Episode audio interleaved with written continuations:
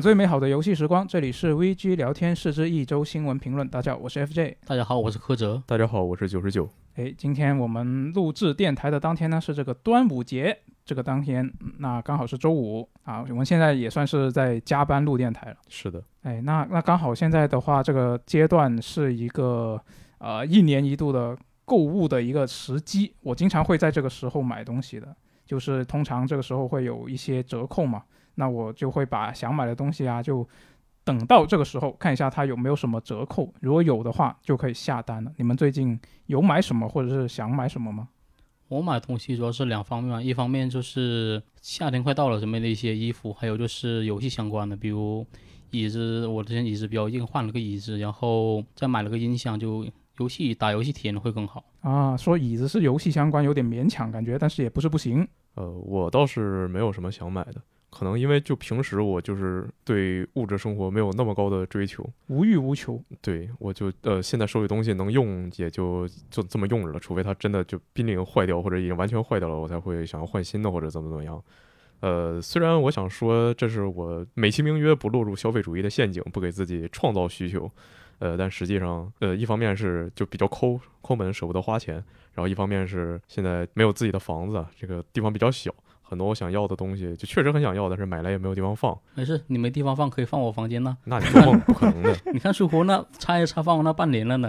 我放那那我不如不买。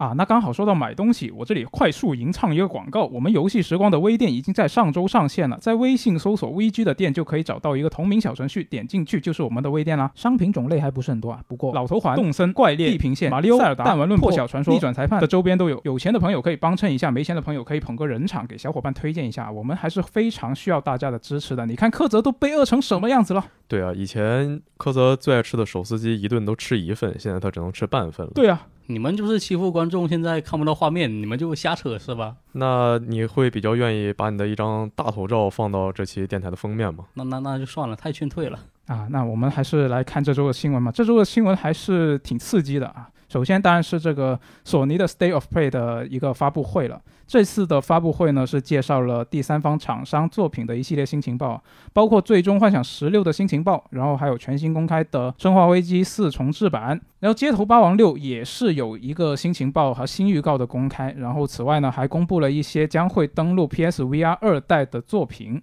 那先说一个很多人都会关心的《最终幻想十六》吧，终于是公布了一个大致的发售窗口，是二零二三年的夏季，然后也有一个新预告，里面是有很多的实机画面，你可以看得出它的玩法是动作元素很强的，然后还有一些召唤兽对战的一些镜头，就我个人是比较好奇它那个召唤兽对战的部分了，它召唤兽对战的时候会是一个指令回合制吗？还是说会是做成像是格斗游戏那样呢？还是仅仅只是一个演出？这个我就很好奇。我更倾向于认为它是一个演出之类的东西，纯演出是吧？呃，也不是纯演出，就可能是在呃战斗的过程中，然后转阶段什么的，然后那一小下的演出，然后把它剪出来放到这次片子里。那你不会觉得有个血条有点奇怪吗？对啊，还好吧，就因为你看他这次血条本身就。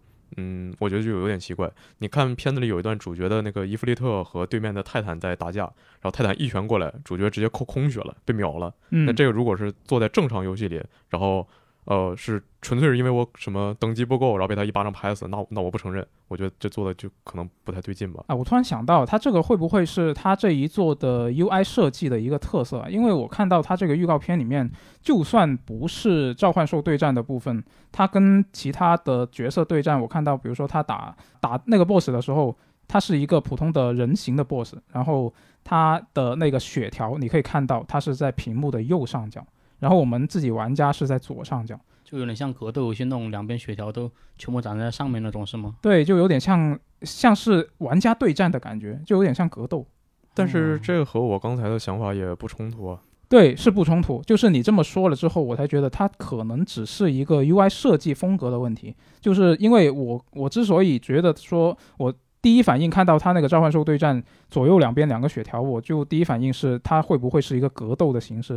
我为什么会有这个反应？是因为其实很多游戏你敌人的那个血条，要不就是在角色的那个模型的头上，要不就是在屏幕的呃正中央的上方或者下方。对，就打 BOSS 时候会有个很长的血条嘛。对啊，对啊，对啊。那那它这个形式就会让我觉得，哎，是不是不一样？那可能像九十九说的，它只是一个演出也说不定。另外一个方面，我觉得它可能更像演出的，呃，一个原因呢，就是在宣传片里我们可以看到，呃，有一下主角是把对面泰坦的那个。手给打断了，嗯，然后也有一个镜头是主角被对面那个风属性的召唤兽把自己的手打断了，嗯，呃，但是这两下就断手的人他都没有扣特别特别多的血，呃，就会感觉按常理来说，你这个被打成这个程度，你可能会丧失战斗能力，然后或者再怎么说，你也应该是个重伤吧，对，然后但是就被打成这样了，还是剩了非常非常多的血条，然后觉得他。呃，详细的玩法还不太能确定，但起码这次展现出来的更像是一个演出一样的东西。嗯，反正这个血条现在看来是有点有点神秘，可能得让官方放出一个比较连续性的一个呃实际演示才能看出来。比起这个召唤兽的战斗，其实我最开始看这个宣传片的时候更关心它就是主角以人间体形式战斗呃那个过程，呃看起来是那种即时战斗了嘛。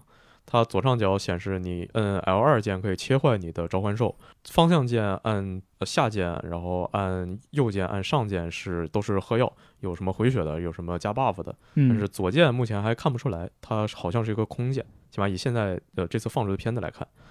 呃，在屏幕的右下角呢，会看到你默认什么方块是普攻啊，三角是特殊攻击，叉是跳跃，然后圆圈不确定，可能是召唤兽的特殊技。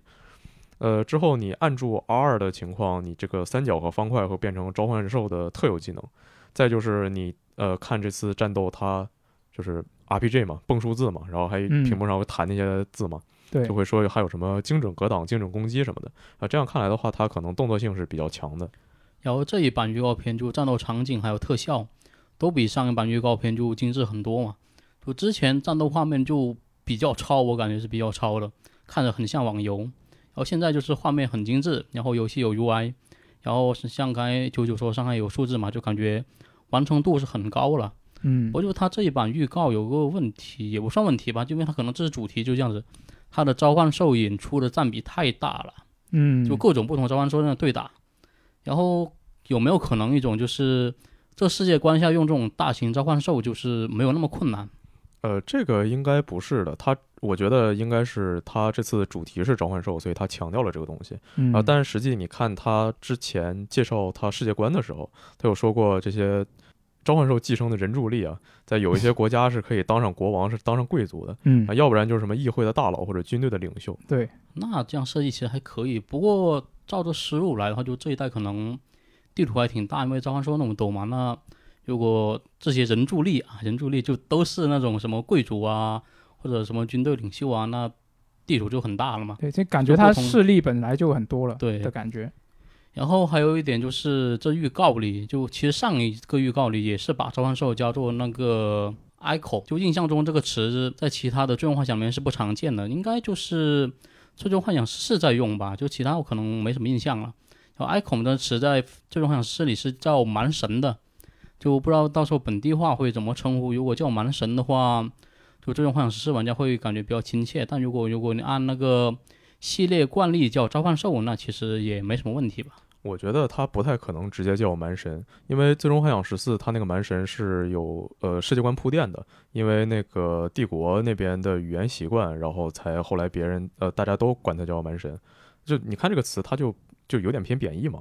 嗯，然后十六和十四用的也不是一套世界观，所以它应该不会这么翻译。那我看了 PlayStation 官博繁体版的那个新闻稿，它里面写这个词的，它不是写英文的，它写的是英灵，是翻译了的。难道 S A 就不打算统一一下翻译吗？就因为至少如果你一个单词能对应同一种意思的话，就本地化会好做很多嘛。哎，我觉得这种很正常，因为就日本其实很多时候会有这种的，就是他写一个东西写法出来，然后他给你注上一个音，他可以念一个完全不同的音上去。哦，倒也有也有。对啊。就我觉得可能是这种这个这个类似的情况吧。然后说回到这个召唤兽作战的问题，呃，事情不是问题啊，就是我感觉这次这起码从这个片子看出来，就就感觉非常有魄力，看着特别帅。呃，不过就你看，就还是说那个主角的伊芙利特和对面泰坦打架那一下，他一招过去打了对面三十三万的血，但是只扣了可能能有五分之一的血条。嗯，那对比一下，主角他以人间体形式出击的时候，那，打。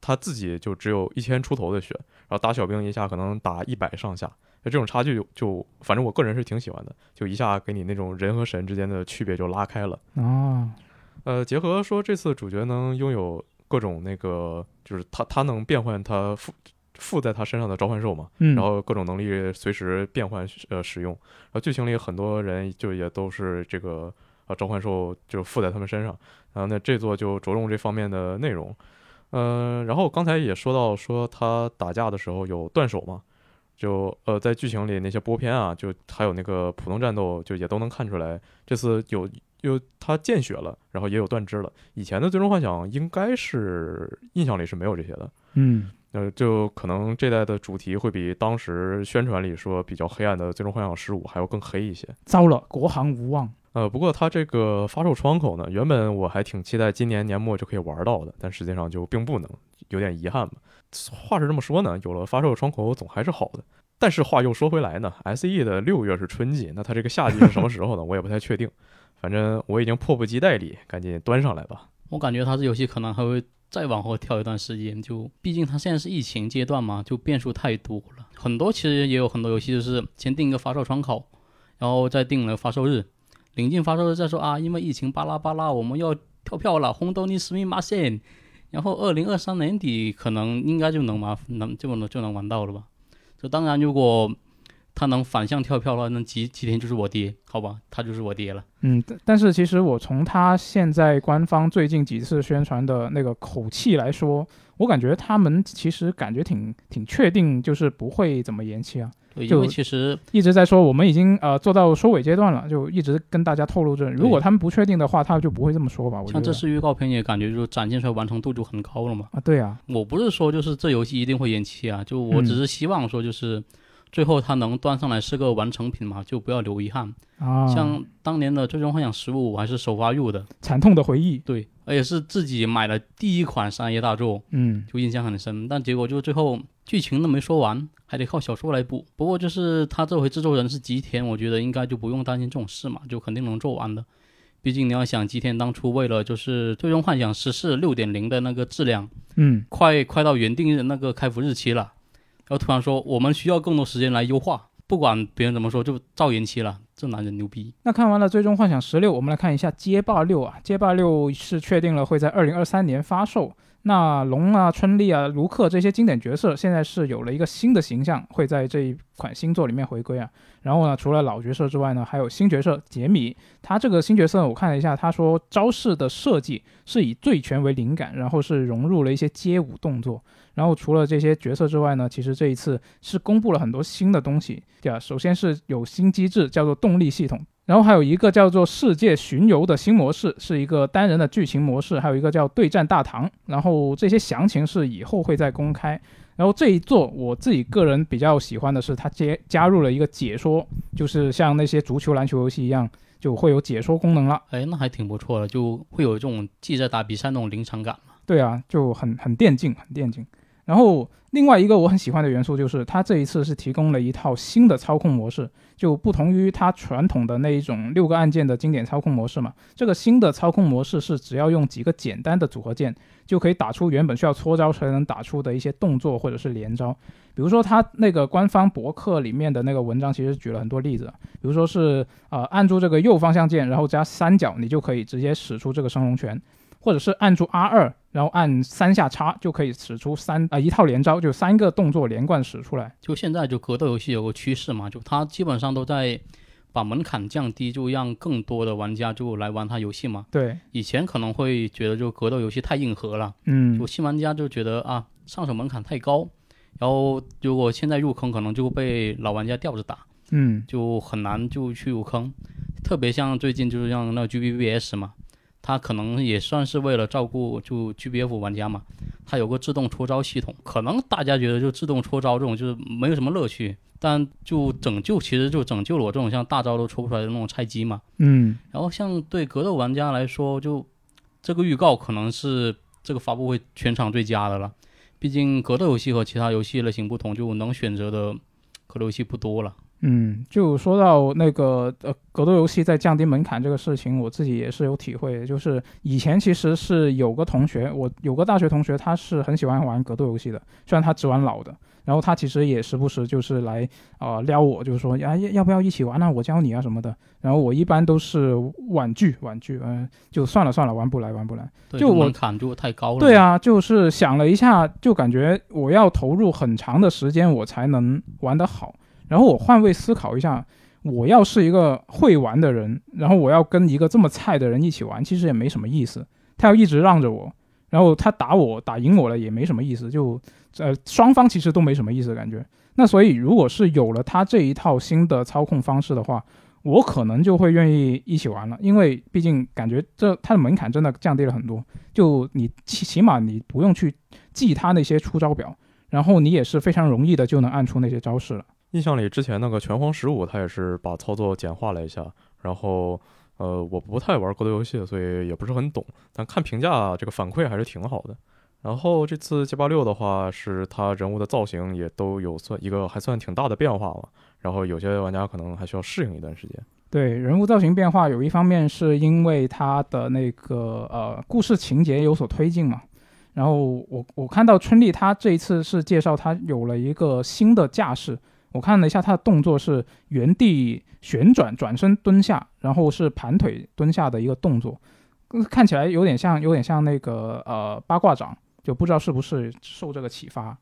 那除了《最终幻想十六》和《街霸六》之外呢，《生化危机四》重置版也是非常受关注的一个作品啊。这一次的这个发布会里面，二零二三年三月我们就能玩到了。那这次它也是一个重置作品，真的是之前重置像二代，其实他们也是一个非常好的一个口碑的一个作品嘛。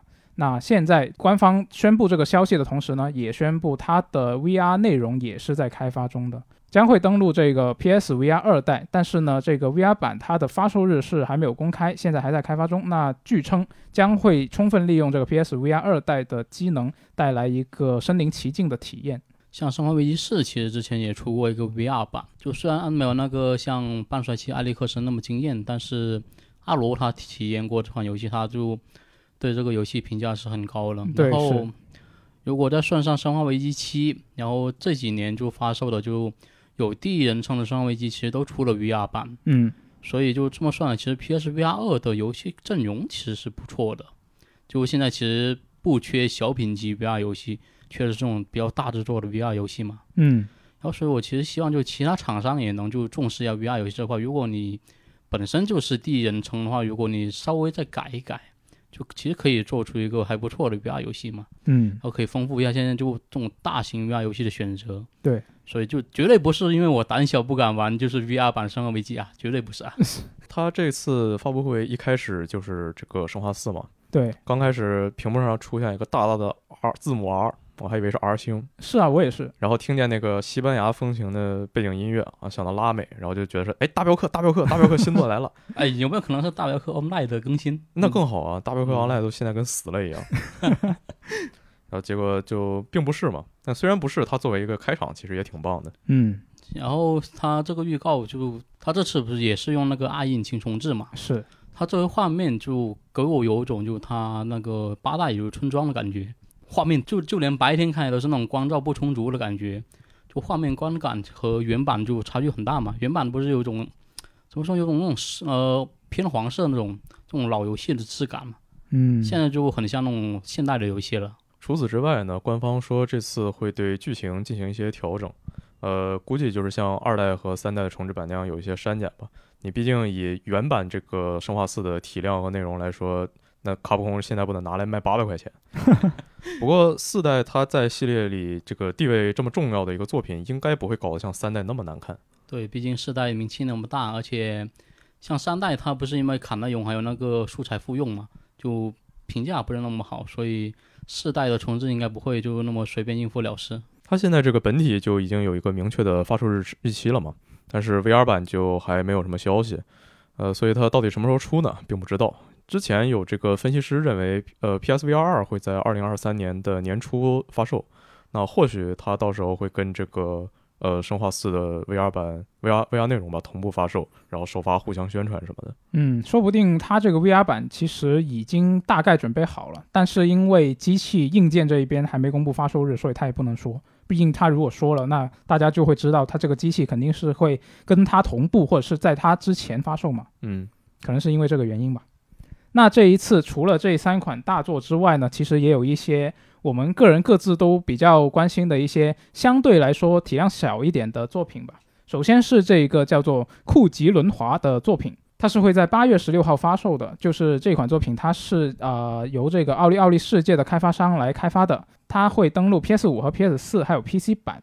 那游戏里面的玩家要操控主角踩着一个旱冰鞋啊，一边做着各种花式动作，然后一边用枪械来击败敌人。哦我觉得这个游戏确实看着还挺有意思的。嗯，就你可以就是高速移动，然后搞着各种花活嘛。然后它在这个基础上还融合了射击，就感觉嗯，可能还挺值得研究一下的。嗯，是，就是从他的那个官方的演示，其实能看出来，他是鼓励玩家去做一些比较花哨的动作啊，比较灵活的一些呃闪避啊什么的。因为他在游戏里面，你做一些特技动作，或者说是你闪避敌人的攻击，都是可以补充弹药的。我怀疑他可能只有这一个补充弹药的途径，我猜的。其实这种游戏我看着觉得很酷，然后也会自己想玩。上一次有一个同样或者是说比较类似的例子，我的朋友佩德罗，没错。就是看的时候，我觉得哇，好想玩呢。然后真正玩起来，就发现自己操作不来。哎，对，就觉得怎么这个，我我我还真就是个香蕉呗。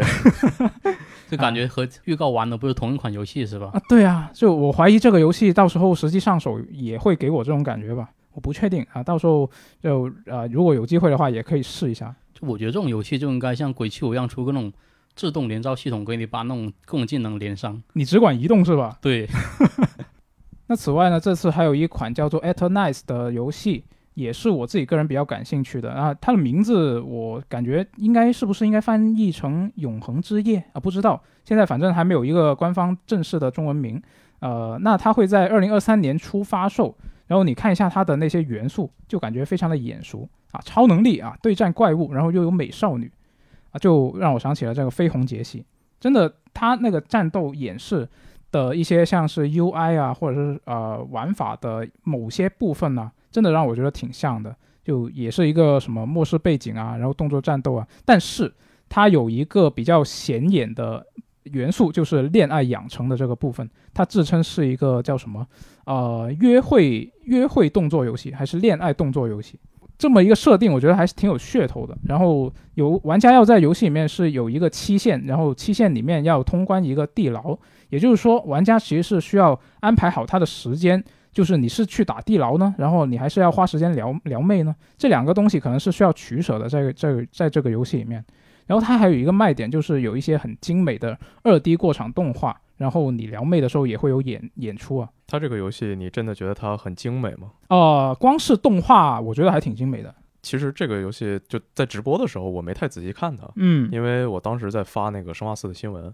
然后我就听那个苏活说：“哎，这是什么游戏？哎，一个二次元游戏，它是万代做的嘛？”然后他看了两眼，说：“啊，肯定不是万代做的，万代做的东西不可能这么糙。”啊，还好吧，因为因为这个公司其实它这个工作室呃也是一个很小的工作室嘛。我看了它官方的那个宣传，里里面提到这个工作室它是一个完全远程办公的小型工作室，然后它里面的成员也是分布在世界的各国嘛。这个作品刚好就是他们的第一个作品。这个东西我后来再把它找出来看的时候，就感觉，哎，这不就是二次元最爱的什么王之右手吗？上条当麻模拟器啊！但是它这个题材呢，就如果是约会的话，我是可以接受的。但我希望是像那个黑文那样，就像那，就是那个呃白毛女主和黑皮男主过甜蜜小日子的那个。对对对，嗯。但这个游戏它显然不是。对。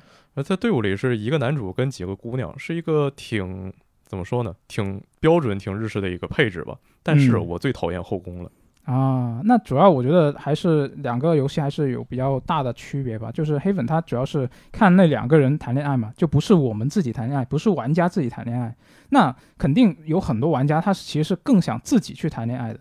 那自己谈就涉及到一个点，就是多数人他肯定是希望自己有更多选择嘛。那你啊，厂商去做这些内容的时候，你为了迎合玩家的口味，肯定要多做一些角色啊，然后让大家选了什么的。所以他们才越做越脸谱化呀。呃，那也是，那也是。特别是我这一次我我这个点是我猜的，我不确定是不是，因为他演示里面有一个男角色，我在想那个男角色是不是也是可以攻略的？你说不定那个男角色是话男硬说女呢。呃，也不是不可能就但我就个人就感觉对这款游戏其实没有那么大的兴趣，啊，真的吗？你不是二次元爱好者，这个是不够二次元还是怎么样？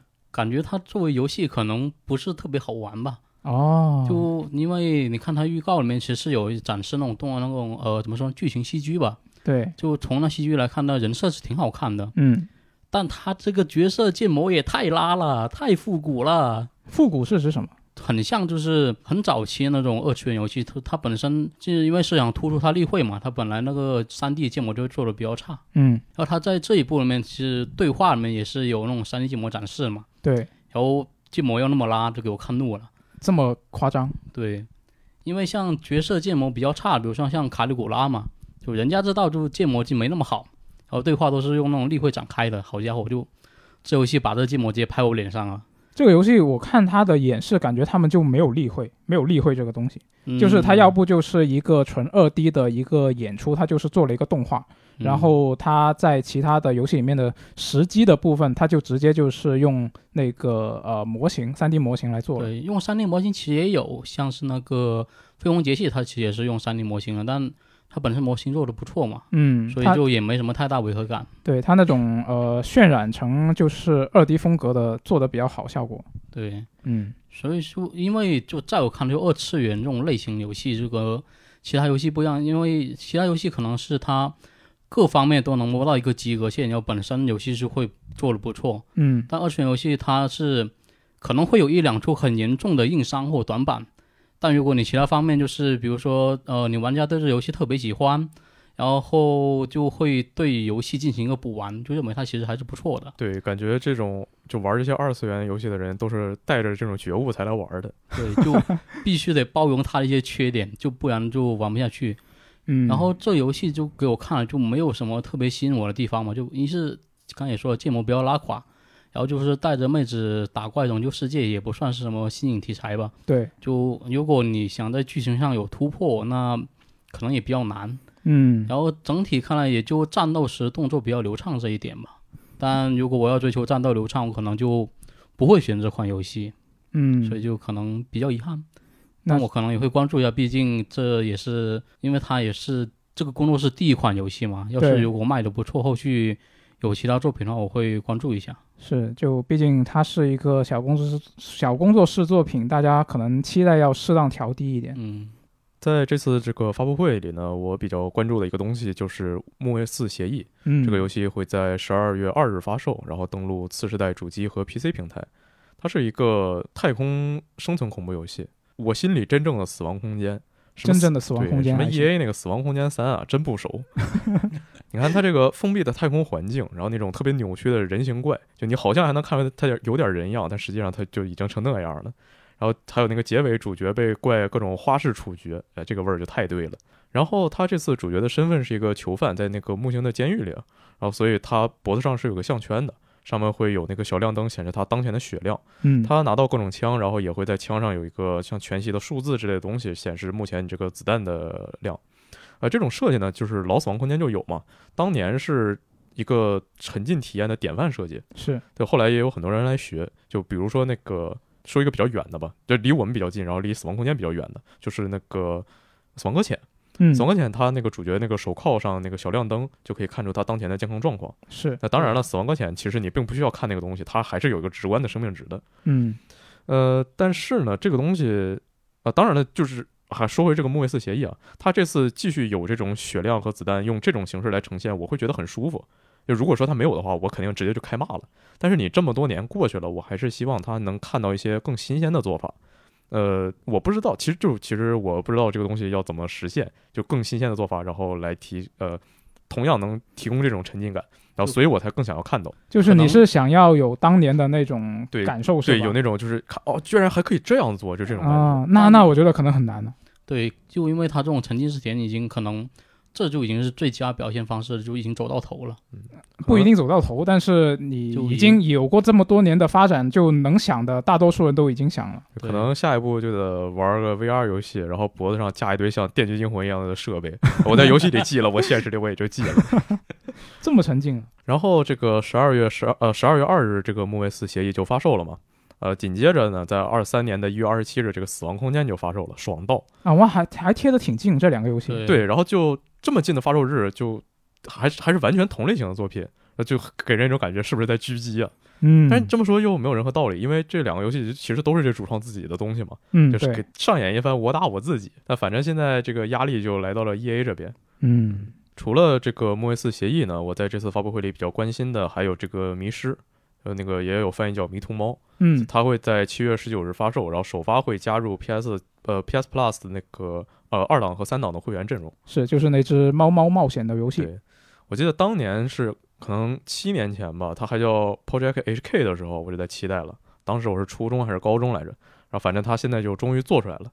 啊，不管它做的好与不好吧，反正就等了这么长时间嘛，到时候肯定是直接下载进行一个爽玩儿。嗯呃，索尼它现在首发进会免的游戏其实并不多嘛，不知道它这边是谈了什么样的条件。呃，说不定是这一个独立小游戏啊，你居然敢在这儿屡次延期，索尼提出的赞助条件就是给我进会免三回啊，三回。那除了上面我们聊的这些游戏以外呢，这一次的发布会其实还有一些别的游戏。那如果在听这一期节目的听众朋友们，你是对其他游戏或者是我们聊的这些游戏有什么感想的话，都可以在评论区跟我们说一下。就这一期发布会出来之后，我看到有一些评论区的朋友，他是觉得说，呃，这一次他这些作品好像大多数都是一些小品会在今年发售。然后真正的那些焦点作品，比如说是什么《最终幻想十六》啊这些，你好像都得等明年，就感觉有点不是很不是很够劲。就其实去年也差不多有这种感觉嘛，就感觉发布会上的东西就今年要发售的都比较烂，反倒去年都比就是明年才会发售的比较好嘛。嗯，可能还是受到疫情影响吧，可能有一定关系。都或者说它后面还会有一些其他的就是呃宣传发布会之类的，会放出更多消息吧。嗯，我觉得接下来八月份、九月份，索尼怎么也得再有一次这个发布会了，是就讲一讲他自己第一方的作品。对啊，毕竟你说那么多遍了，你这个战神你肯定在今年出，然后你到现在你没个宣传，是啊，不可能的事儿啊。对，所以这个还是可以再期待一下。那关注完这个 Stay of Play 之后呢，我们来看一下这个 PS 加会员订阅服务的一些新情报。呃，PS 加会员订阅服务是在本周在日服上线了嘛？然后日服的游戏库名单也是在官网公开了。我数了一下，这个 PS 五和 PS 四的游戏，它如果把那些重复的去掉啊、是两百七十五款。然后呢，如果你再把那些经典游戏都算上的话，它也是两百多款，那加起来其实已经超过四百款了。跟你跟港服对比起来的话，是多了很多了。特别是一些 JRPG 啊，比如说是啊法老控全家桶，它里面都有。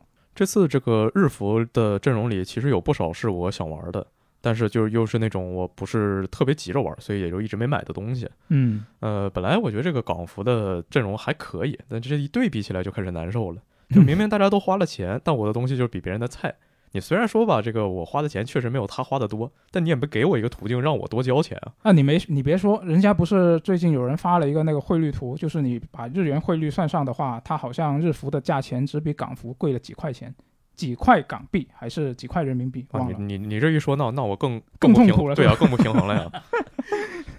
但是往好处想的话，就是你现在都已经这样了，那你港服没有的东西，日服它有了，那估计以后港服也够呛能进去了。嗯，所以就你就别想着什么一直干等了，就看什么时候打折就直接买了就完事儿了。啊，长痛不如短痛。对好像现在亚服和日服的那个名单都公布了嘛，然后现在压力就来到了欧美服这一边，是，就考虑到就是应该就是亚服就是最拉了吧，就欧美服应该不可能再比亚服拉了，所以就接下来看点就是日服和欧美那边 battle，谁才是索尼真正的亲儿子之下就有答案了。嗯，啊，那玩家怎么看是一回事，那索尼那边他可能觉得还不错呢。你看 Jim Ryan 他之前不是说这个 PS 加的新服务什么在初期市场反响良好吗？那那就好呗，你说良好就良好呗，挺好。你说好就好，你好我好大家好。好，那索尼大聪明说好，那玩家就得说好。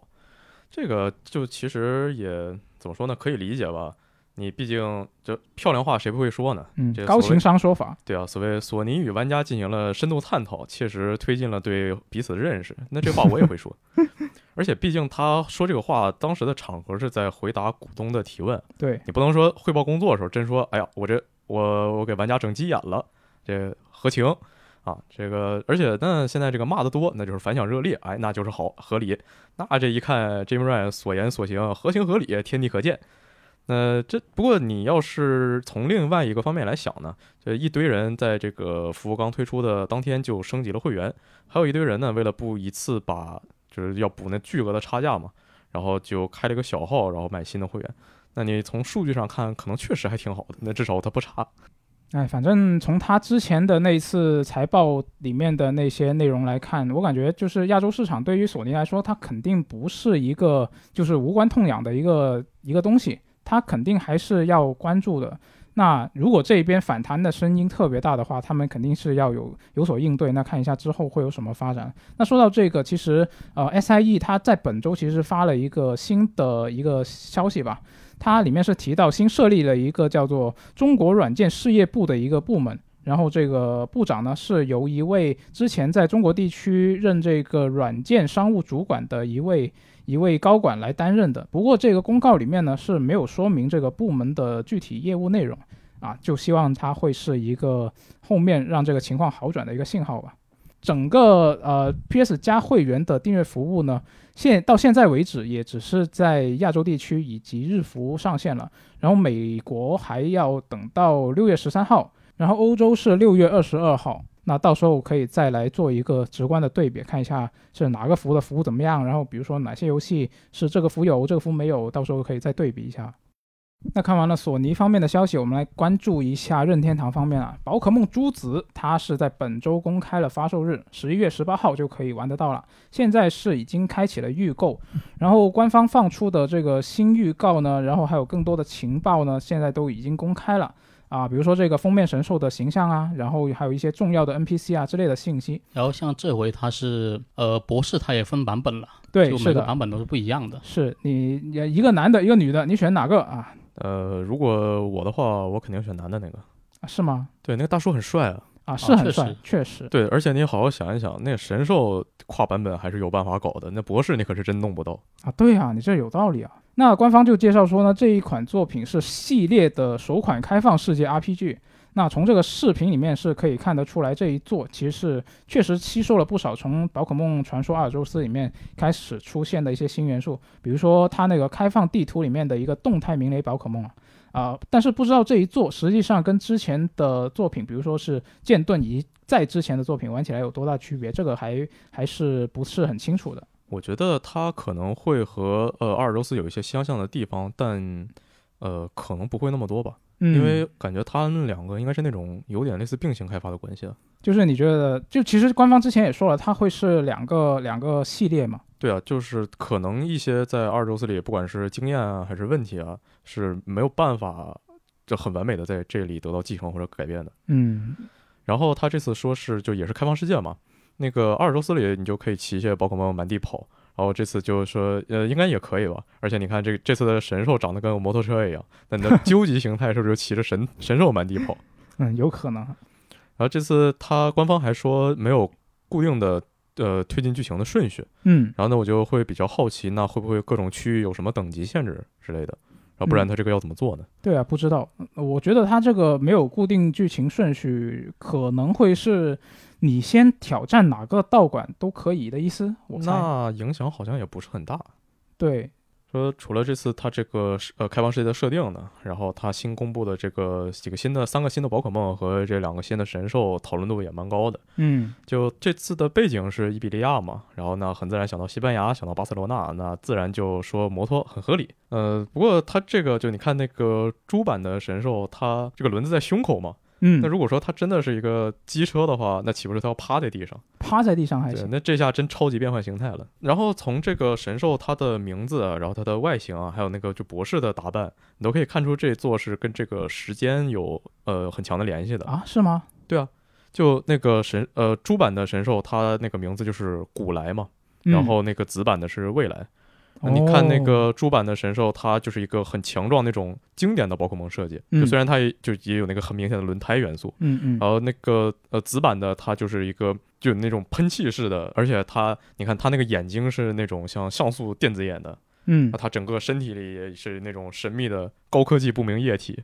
啊，那你这么说的话，它这两个神兽的风格其实跟那两个博士的风格其实是对应的，是吧？对啊，那个猪版的博士就是穿的那种部落风的皮毛嗯打底，然后紫版的博士穿的是一个很有科技感的紧身衣嘛。是，呃，然后你除了这个呢，看他之前公布的那个 logo 或者说那个封面吧，对，它就在宝可梦朱紫，它外面有个黄色的框，它黄色的框四角是有四个像呃圆形的一个设计，然后它里面是有不一样的图案的。嗯它我印象里好像是左上角是一个像六分仪一样的东西，然后右上角是指南针，左下角是呃雷达，右下角是那个叫什么来着风向标。嗯然后那这样的话，就可能这一部的呃故事还会跟这个空间也有一些关系。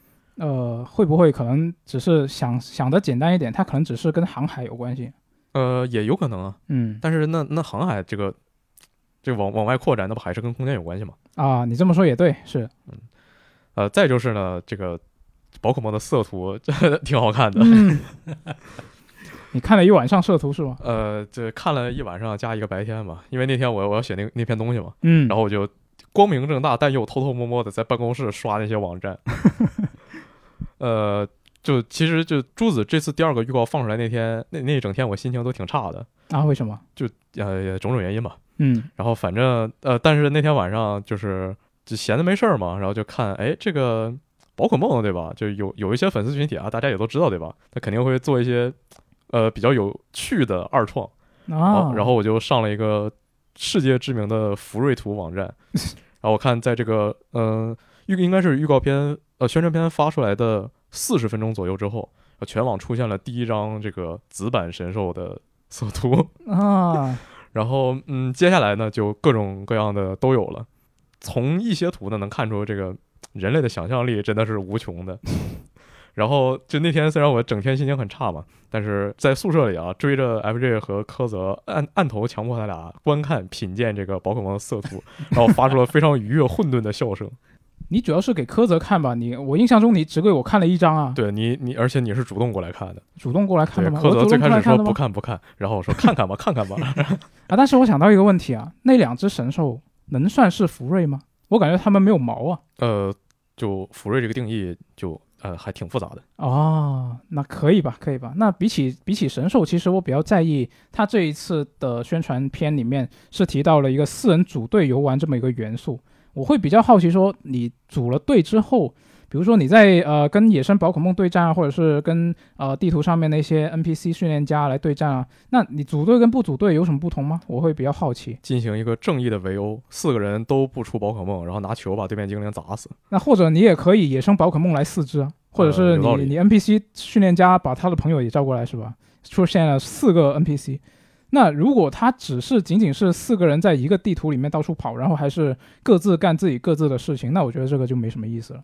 不过宝可梦珠子这一座，我自己个人还是比较关心的，因为毕竟有过阿尔宙斯之后，我会比较期待它能够有什么比较大的变化嘛，所以这一座我可能会看，等它之后公开更多情报，我可能会考虑买一下啊、然后这里可以顺便再插播另外一个消息啊，就是这个 Game Freak 它的总监真田顺一现在是已经离开了 Game Freak 啊，但是并不是，我觉得严格来说他这一次不算离职吧，因为他是晋升到宝可梦公司，然后现在他的一个 title 是首席创意研究员啊，所以我觉得就不能说是他是离职了。那看一下他之后上到宝可梦公司之后，会不会给这一个系列带来一些新、更多新的变化？聊完宝可梦之后呢，我们补充一个上周末的新闻啊，就是这个《星球大战：绝地陨落的武士团》它的续作《星球大战：绝地幸存者》是正式公布了，然后预计会在二零二三年登陆三款新世代的主机以及 PC 平台这个游戏从它公布的那一刻，我就相比它的前作吧，对这座更有好感。啊？为什么呢？因为前作标题实在太长了，每次新闻题目里都放不下。呃，说正经的呢，就是这个游戏它是属于星战正史的，嗯，然后它的时间线和现在就正在播的这个欧比旺克诺比是能重合的，这我会有点好奇他们之间会不会有联系。其实之前的一次采访，那个主这个游戏的主角他那个脸模他说漏嘴了，嗯。就他泄露了就其实是有的，但是他也只能说是呃有联系，但是联系到什么程度其实还不太确定。嗯。呃，我对他的期望呢，就是希望这次的地图收集能改一改，因为前作它大部分的收集都是些什么外观，然后就不是很有探索的驱动力。我是希望他新作能加一点地图引导吧。就你们也都知道，我打游戏的时候是监控是老大爷，就啊各种啊，这里开个主机游戏，这里开个挂个手游，这里要开个视频，啊不专心，对，但但可能也不算不专心嘛。就我在玩这部游戏的时候，就是他的序章吧，应该序章，就是他不是还在捡垃圾的时候嘛，嗯。就他有个地方是移动到一个地方，然后他得爬一个绳子爬上去，然后我在周围找了好久都找不到接下来怎么推进。是你是找不到那个爬上去的绳子吗？他不知道那个绳子能爬。对，他就没有哦就我我觉得这个是你自己的问题，你必须得在 你玩游戏不专心和你能力有问题中间选一个二选一。但一般来说，就是这种能互动的东西嘛，你靠近可能会有个提示说，哦，你摁摁个圈或者摁个叉可以爬上去，但是什么都没有呀。他那一个大平台什么也看不见，只有那一根绳子在那儿竖着。我觉得重生自己都想不到，游戏开场没有五分钟会有人卡住，不知道这地方能爬。确实，我印象中那个平台还挺小的，就是你除了原路返回往回走之外，你没有地方可走了。对啊，你要不跳下去，你要不原路，要不跳下去摔死，要不原路走回去，然后再就那一根绳子，怎么说？啊、那可能是我的问题，那也许是我的问题吧。就我现在算想明白了，那个什么神秘海域啊、古墓丽影啊，就你看那个石墙上，就那个山体上，就特别突兀的抹了一道黄，嗯抹了一道白，这东西给谁做的？对，这是这这个我做的，这这个确实是大实话，因为因为你如果是按照就是最广大的玩家群体来说，他确实很多人其实是会注意不到这种东西的、嗯啊，但是你不对应该啊，你不应该啊，真的。就是你玩过那么多游戏，对呀，就我也没想到都。没有，就其实我跳过，就接应过，但好像没有就是那种判定，因为一般来说就是你会自动吸附上，对吧？对，但是它可能是方向没调好，我就觉得这绳子应该爬不了，啊，嗯我就在周围开始探索，然后跳了好几次。挺好。建议你去重生做 QA。那最后我们来看一下 PS 加会免以及 XGP 新游戏的一些情报啊。首先是这个 PS 加港服六月份的会免游戏是有这个比较值得关注的，当然就是这个战神啦，然后还有火影忍者博人传。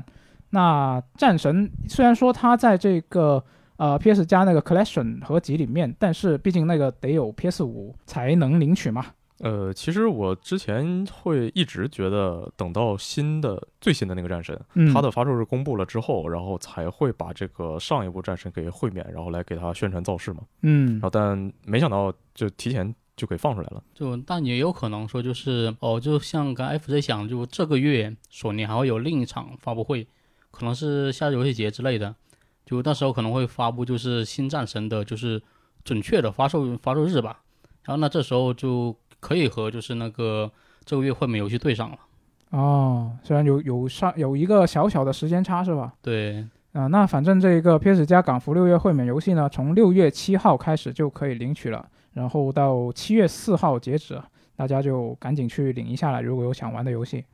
然后是 XGP 这边，XGP 呢是正如之前预告的一样嘛，六月一号是已经有这个《荣耀战魂》的烈火行军版已经入库了，然后六月七号有《刺客信条：起源》，那因为起源的那个次世代补丁也已经上线了。那到时候玩到大家玩到这个 XGP 版的呃《刺客信条：起源》呢，它肯定应该就是六十帧每秒的版本了。当时刚说这两个游戏要进的时候，我们其实就已经聊过关于它的内容了。嗯反正就这次就不说了吧。就总之呢，起源是个挺好的游戏，然后现在也有六六十帧了，呃，大家有兴趣的话可以试一试。是，呃，然后呢，这次这个《忍者龙剑传大师合集》它也是加入了 XGP。呃，忍龙我之前买了个 PS 版，就是它刚出的时候首发买了个 PS 版，嗯但是就没打通，可能是我就实在不擅长这种纯粹的动作游戏，就没打通。嗯不过像忍龙这种就纯动作游戏，呃，我其实是比较喜欢，但我可能就更喜欢鬼泣一点，因为毕竟比较帅嘛。嗯然后鬼泣我是玩了四五，我是都玩了，然后三我玩了一半。然后像这回那个《忍龙院传》，如果它进 XGP 的话，我可能会找时间试一下。哦因为我之前玩的是好像是 NDS 上一款，就是用触控笔来玩的嘛。嗯，然后其他作品我都没有怎么接触过，但我肯定知道这个系列是牛逼的嘛。嗯，试一下，试一下。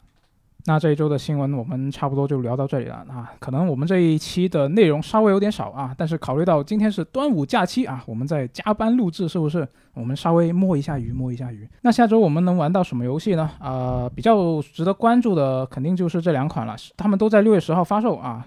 首先是这个《马里奥激战前锋战斗联盟》啊，就 Switch 游戏嘛。那马里奥的足球游戏看着啊还挺挺欢乐的，马里奥之杀人足球，没错啊，可以试一下。然后另外一个应该就是九十九个人比较关注的《采市场惊魂》了。这个《采市场惊魂》，我每次念它的名字，我都很容易念成《菜市场惊魂》。呃，一下有了生活气息是吧？没错。你再给它念成《菜市口惊魂》，那就那就变成了一个不同的题材了。呃，对，呃，这个就嗯，你要这类游戏的话，你可能业界能做到像它这么大规模，然后连续出产的，也就也就它一家了啊。是，想玩可能也没别的地方去玩。呃，这么多下来呢，虽然每代都被人就说有各种各样问题吧，但你也能确实看出他们一点点在改。嗯，最后改成什么样不好说，但起码能保证每次都有这些进步呢，对吧？对。然后这次就到时候看一看。那除了游戏之外呢？下一周我觉得呃，游戏展会也是可以期待一下的吧。下周五六月十号，这个夏日游戏节就要开始了，我们可以期待一下还有什么大消息会公布啊？那杰夫也是公布了他的参展的厂商嘛？你看包包括 Xbox，然后 PlayStation、Epic、Steam、卡普空、S 一、万万代南梦宫这些啊知名厂商都在里面了啊。不过其中并没有育碧啊，因为育碧的一位发言人呢，他在本周对外媒透露说，他们不会在今年六月的 E 三季举办自家的发布会，是，然后要等到今年更晚一些才会展示旗下的新作。呃，然后你看他这自己也不办，也也不跟那个夏日游戏节合作，就不知道他什么时候要办。对啊。那难不成他们是现在开始低调，一直低调到他们说的那个今年的晚些时候吗？也有可能是因为疫情关系，就是本来想拿出来的项目就摸了，没有拿出具体的成果。那那感觉也太惨了。因因为那个今年挺早的时候，好像三月的时候吧，就有传闻说育碧他在筹划一个特别大的发布会。对。然后但是后来因为呃受世界形势所影响，就往后延期了。然后延期到什么时候也不知道。是。那就还是希望他们今年能够快一点公布一些新的消息啊！毕竟大家已经等很久了。我感觉就不太能想起来，今年育碧到现在都没出过什么大游戏吧？去年年末好像也没有吧？对，就就好长时间没见过。至少是没有你一下子就能想起来的东西。说到这儿，突然想起来，育碧前两天才刚公布了他那个轮滑那个游戏，轮滑加扣篮。但是就毕竟这个游戏它关注度也不是那么大嘛。对，就也不算是就是。那一说到育碧，就能马上想起来弄游戏吗？嗯，不不是他们自家的那些知名的系列嘛？那关于我们这一次聊的内容，大家有什么自己的想法，都可以在评论区告诉我们。那我们就下期节目再见，拜拜，拜拜。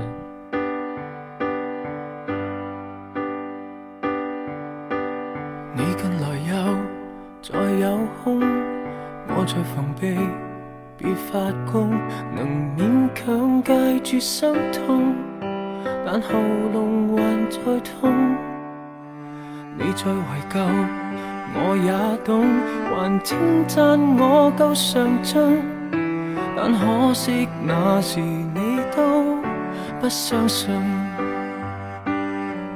我道行都低估了你，我以为撑得起。一句为什么不找找你？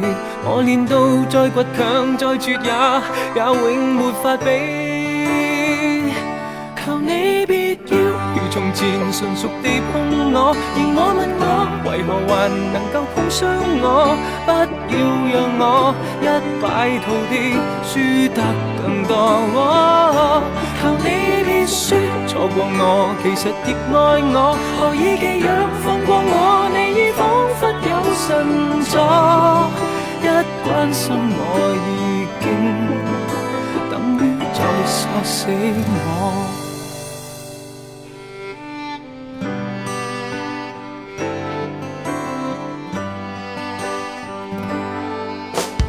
你未提及，我也知。几时前度没法子，如这声白纳得意，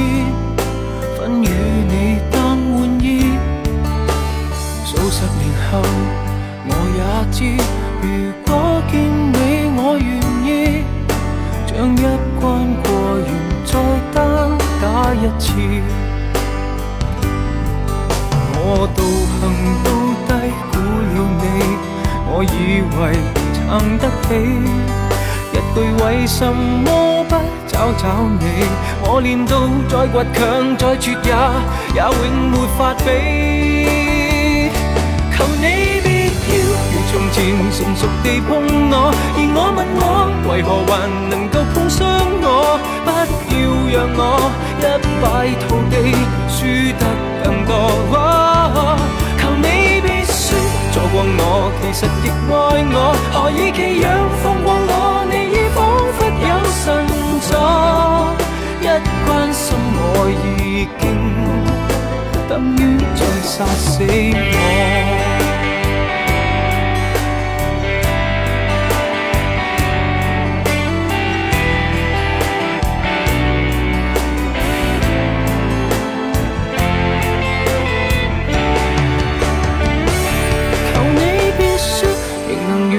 恨地对我，而我问我，为何还能对得起我？